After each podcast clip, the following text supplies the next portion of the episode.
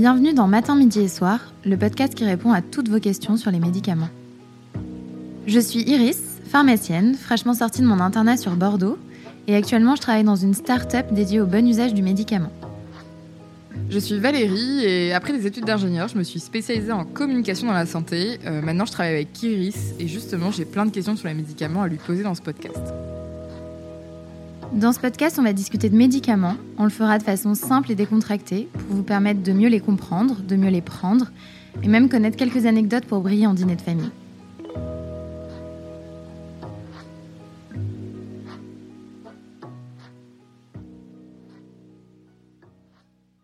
Bonjour à tous, bienvenue sur ce nouvel épisode de notre podcast Matin, midi et soir. Déjà, premièrement, un grand merci pour vos retours. Ça nous a fait vraiment très plaisir de voir vos messages, de voir qu'on vous avait appris effectivement euh, des nouvelles choses sur les médicaments, que ce soit sur le côté de l'histoire ou euh, comment bien les prendre. Et dans cet épisode, on a décidé de vous parler d'un médicament qui est un des plus connus et des plus utilisés au monde, euh, qui s'appelle le parastamol. Même si c'est un médicament qui est très utile au quotidien, il faut pas le prendre à la légère. Il y a quand même des choses à savoir avant sa prise. Exactement. C'est vrai que le paracétamol est parmi les médicaments les plus utilisés et prescrits au monde. En France, il représente à lui seul un médicament sur cinq délivré en pharmacie. Euh, il y a plus de 500 millions de boîtes consommées chaque année. Donc à la fois sur prescription ou en automédication.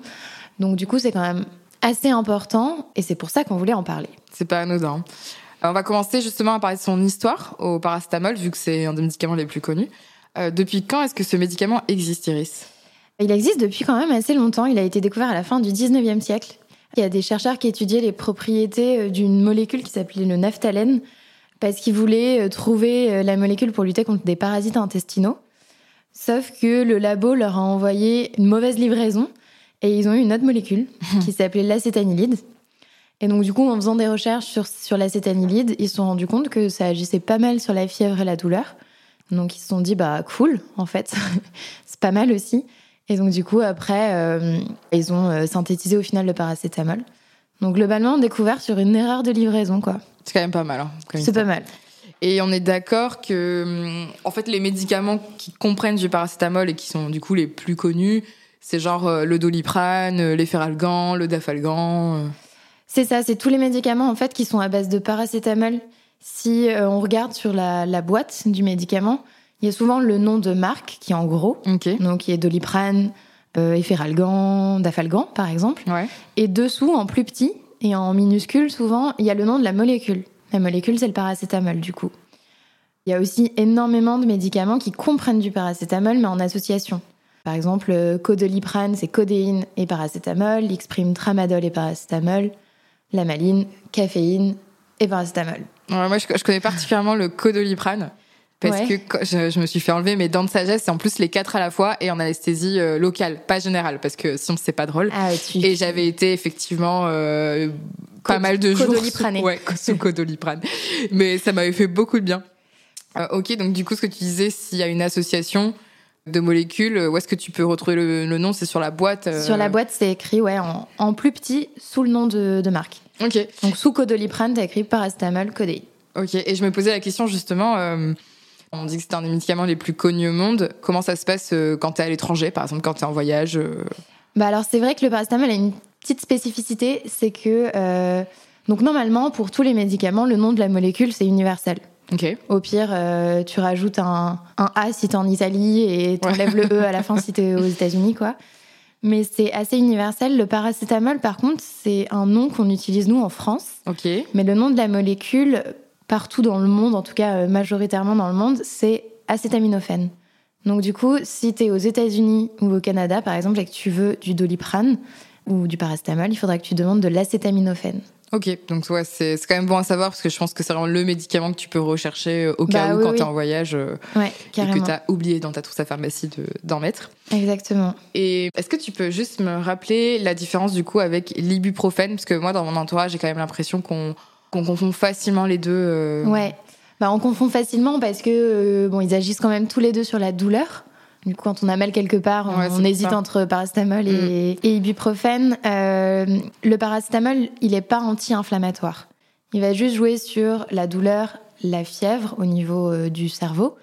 Alors que l'ibuprofène, c'est vraiment un anti-inflammatoire. Donc c'est pas le même mécanisme et donc du coup, on l'utilise pas dans les mêmes indications. Ou sinon, on les utilise en complémentaire, quoi. Oui, bah justement, euh, au sujet de l'ibuprofène, euh, pour rappel, pour euh, peut-être nos nouveaux auditeurs, on a fait un podcast spécial sur les anti-inflammatoires non stéroïdiens, aka l'ibuprofène. Exactement. Aussi. Donc, on n'est pas du tout sur la seule action de réduire la fièvre avec le paracétamol. Non, le paracétamol, il peut être utilisé pour réduire la fièvre. Donc, c'est ce qu'on appelle une action antipyrétique. C'est notamment chez les enfants, on l'utilise beaucoup pour ça, pour réduire la fièvre et notamment parce que c'est un des seuls qu'on utilise euh, là-dessus. Et on l'utilise aussi pour réduire la douleur. Donc euh, là, c'est très très large. Ça peut être des douleurs euh, aiguës, genre justement, tu vois, quand tu avais tes dents de sagesse, on t'a donné du paracétamol. Ok. Ou ça peut être des douleurs chroniques, ça peut être des douleurs légères ou un peu plus graves. Quand il n'y a pas besoin justement d'un effet anti-inflammatoire, quand la douleur n'est pas liée à une inflammation. Oui, donc là, tu prends vraiment paracétamol et pas, et pas un, et Pas un ibuprofène. Ouais. Et je me posais la question, euh, parce que c'est vrai que c'est un des médicaments, j'en entends tellement parler, moi j'en ai dans ma trousse à pharmacie. Euh, bah oui, tout le monde. Vraiment comme jamais. Pour les enfants et les femmes enceintes, parce que c'est souvent des populations où on se pose la question euh, sur la prise de médicaments. Ouais, et ben justement, le paracétamol, pourquoi on l'aime bien? C'est qu'il est adapté à beaucoup de populations, notamment les populations un peu plus fragiles, comme l'enfant ou la femme enceinte ou femme qui allait. Et donc, du coup, on peut l'utiliser chez les enfants, chez les femmes enceintes. Et surtout, il y a aussi plein de formes différentes, c'est-à-dire que chez les enfants, on peut leur donner sous euh, forme de suppositoire, sous forme de sirop. il existe aussi en injectable dans les veines à l'hôpital. Donc, euh, il est ultra euh, cool parce qu'on peut l'utiliser chez plein de personnes et sous plein de formes différentes. Et sur les effets indésirables de cette prise? Bah, il y a moins d'effets indésirables pour le paracétamol que pour les autres antalgiques, donc les autres euh, médicaments qui agissent sous la douleur, qui vont être euh, tout ce qui est ben, opioïdes. Donc les opioïdes, il y a un gros effet indésirable qui est la dépendance, de devenir euh, dépendant à, à ces médicaments, ou les INS, anti-inflammatoires non stéroïdiens, mm. qui vont avoir des effets indésirables, comme on le disait, digestifs, enfin voilà, qui peuvent avoir des effets indésirables un peu plus incommodants, quoi. On en parlait dans bah, justement ce fameux épisode sur les AINS pour les femmes enceintes et les femmes allaitantes, où là, effectivement, euh, si je me rappelle bien, Iris, il y avait une contre-indication mm. sur certaines périodes, en tout cas de la grossesse, à prendre de l'ibuprofène. Et donc, dans ce cas-là, le paracétamol. Euh, dans ce cas-là, le paracétamol, c'est bon, il n'est pas contre-indiqué pendant la grossesse ou pendant l'allaitement. Bon, il faut respecter les doses et compagnie. Oui, bien sûr. Mais par exemple, voilà, l'ibuprofène, par contre, on l'évite pendant la grossesse. Ok, très clair. Et euh, sur la partie justement, comment tu traites euh, la douleur avec le paracétamol Comment ça fonctionne quand tu le prends euh, Voilà, qu'est-ce qui se passe dans, ton organisme en fait, dans ton corps? Bah, effectivement, tu prends le paracétamol, il va passer dans ton sang et il va aller se distribuer au niveau du cerveau. C'est là qu'il va jouer son action donc contre la fièvre ou la douleur sur le système nerveux central en inhibant la libération d'hormones dont on a déjà parlé, qui sont les prostaglandines. C'est les mêmes hormones que pour euh, les anti-inflammatoires. Sauf que euh, là, c'est vraiment au niveau du cerveau, euh, au niveau du système nerveux central. Et donc, du coup, ça va jouer sur la douleur, la fièvre. Alors que les anti-inflammatoires vont agir sur les prostaglandines, mais à d'autres endroits et d'une autre façon. Donc, du coup, ça a plus une action anti, anti-inflammatoire. Quand tu me parles comme ça, Iris, moi, ça me rappelle personnellement mes cours lointains de sciences et vie de la Terre de SVT au collège et au lycée. Euh, et comme tout médicament, j'imagine pour le paracétamol, il y a des situations où je peux pas en prendre pour calmer mon mal de tête ou autre. Oui, il y a des situations où il faut faire attention, mais c'est voilà comme tout médicament. Par exemple, si tu es allergique ou si tu as une hypersensibilité. Oui, c'est vrai, quand tu peux être allergique, ouais. Ouais, ouais, ouais, tu peux carrément. Euh, donc bah là, faut éviter, c'est une contre-indication. Mm. Et il y a aussi les personnes qui ont des maladies du foie Ouais. Les insuffisances hépatiques, on appelle ça comme ça. Okay. Euh, sévère, il hein. faut vraiment quand même avoir le foie bien atteint. Mais là-dessus, euh, il y a une contre-indication aussi, il faut être, euh, faut être ultra vigilant. Pourquoi le foie, en fait, euh, spécifiquement? Alors ça, c'est lié à la façon dont on digère le paracétamol. En gros, le paracétamol, donc tu le prends, il passe dans ton sang, il va avoir une action. Mais à un moment donné, tu vas aussi l'éliminer de ton corps. Pour l'éliminer, il est digéré par des enzymes. Et ça, ça se fait au niveau du foie.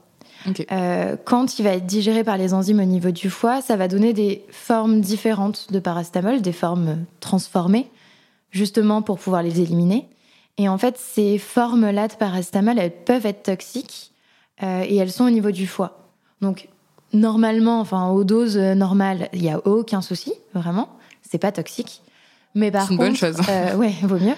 Mais par contre, si tu as des, des énormes doses, ben là, ça peut devenir toxique. Ou si tu as un foie qui déjà est en peine et galère, quoi, ben si tu lui rajoutes euh, ça, ça peut, même à faible dose, avoir un, un effet toxique. Donc, euh, au fait, ouais, as quand même des, des risques, entre guillemets, comme tout médicament. Comme tous les on rappelle, ouais, à, prendre, à prendre le paracétamol. Ouais. Du coup, c'est pour ça que les médicaments qui contiennent euh, du paracétamol sont passés derrière le comptoir à l'officine. Ah oui, c'est vrai. tu peux pas en prendre directement comme tu prendrais Mm. ta crème de jour, quoi. Parce que ben, ça nécessite un conseil, ça nécessite que le pharmacien vérifie euh, ben, les doses, euh, est-ce que euh, tout va bien au niveau rénal et hépatique, est-ce que... ben voilà, ça nécessite de, de vérifier, quoi, et d'avoir un conseil. Et justement, on parlait des populations tout à l'heure, femmes enceintes, allaitantes et enfants aussi. Ouais. Est-ce qu'il y a des personnes qui sont plus vulnérables du coup que par exemple cette population-là? Oui, alors c'est un peu toujours les mêmes situations, c'est-à-dire que ça va être donc par exemple les personnes âgées, parce que les personnes âgées vont avoir une élimination du paracétamol et un rein parfois qui fonctionne un peu moins bien. Du coup, qui dit que tu l'élimines moins bien, dit que tu le gardes plus dans le corps plus longtemps, et tu peux avoir un effet, euh, tu peux avoir des molécules euh, qui génèrent des effets indésirables qui peuvent être plus présentes. C'est pareil si tu es déshydraté ou dénutri. Parce que du coup, euh, si t'es déshydraté, c'est un peu le même principe. T'as moins d'eau dans ton corps, donc du coup, tu ouais. gardes plus le paracétamol. Donc, si t'as une maladie du foie, si tu consommes de l'alcool régulièrement, personne alcoolique ou personne euh, pas loin de l'alcoolisme, Oui. parce qu'il y a un- une interaction entre l'alcool et le paracétamol. En gros, l'alcool empêche le paracétamol de s'éliminer. Donc, pareil, tu le gardes plus longtemps dans ton corps.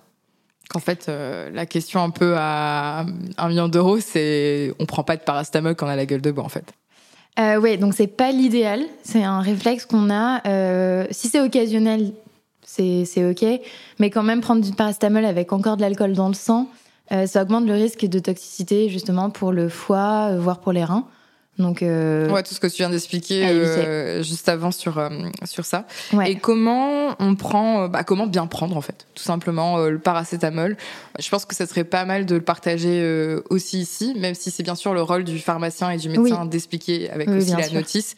Mais comme c'est un des médicaments les plus connus et utilisés, bah, ce que tu disais notamment en, en automédication, en libre service, je pense que ça serait pas mal qu'on puisse rappeler euh, comment on le prend.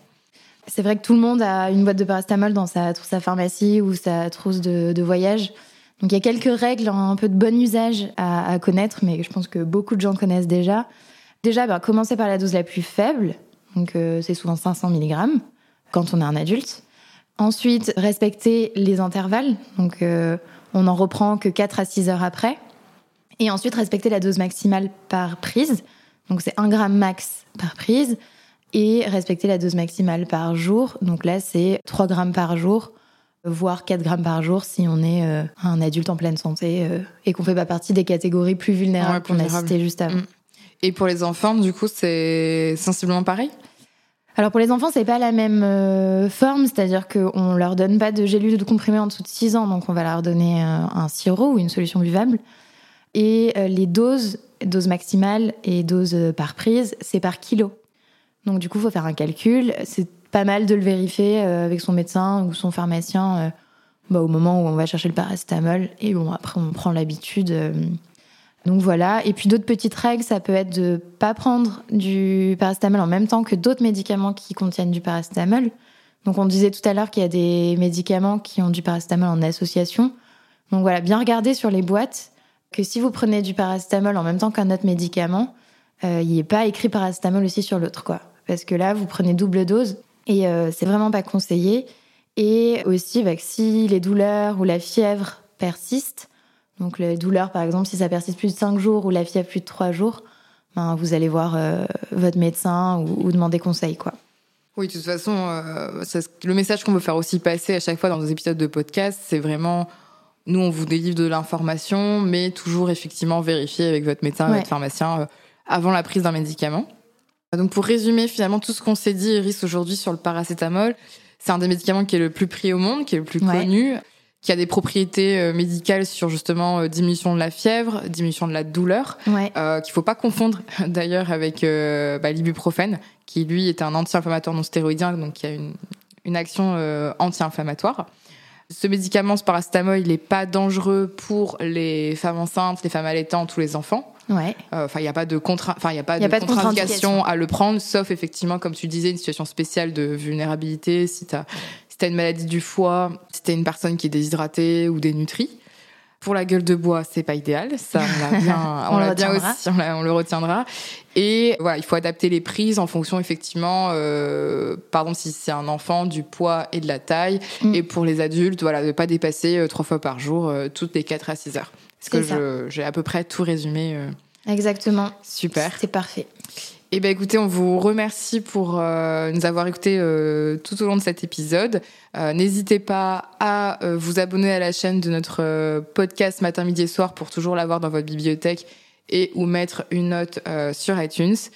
On attend de vos nouvelles si vous avez vraiment envie d'un qu'on traite un médicament en particulier ou une catégorie de médicaments. On reste Ouais. ouvert au mail qu'il y a dans la description. On est largement preneur de toutes vos questions Tout à fait. et on s'attachera à y répondre. Et euh, comme l'indique le nom de ce podcast, vous pouvez nous écouter matin, midi et soir. À très vite.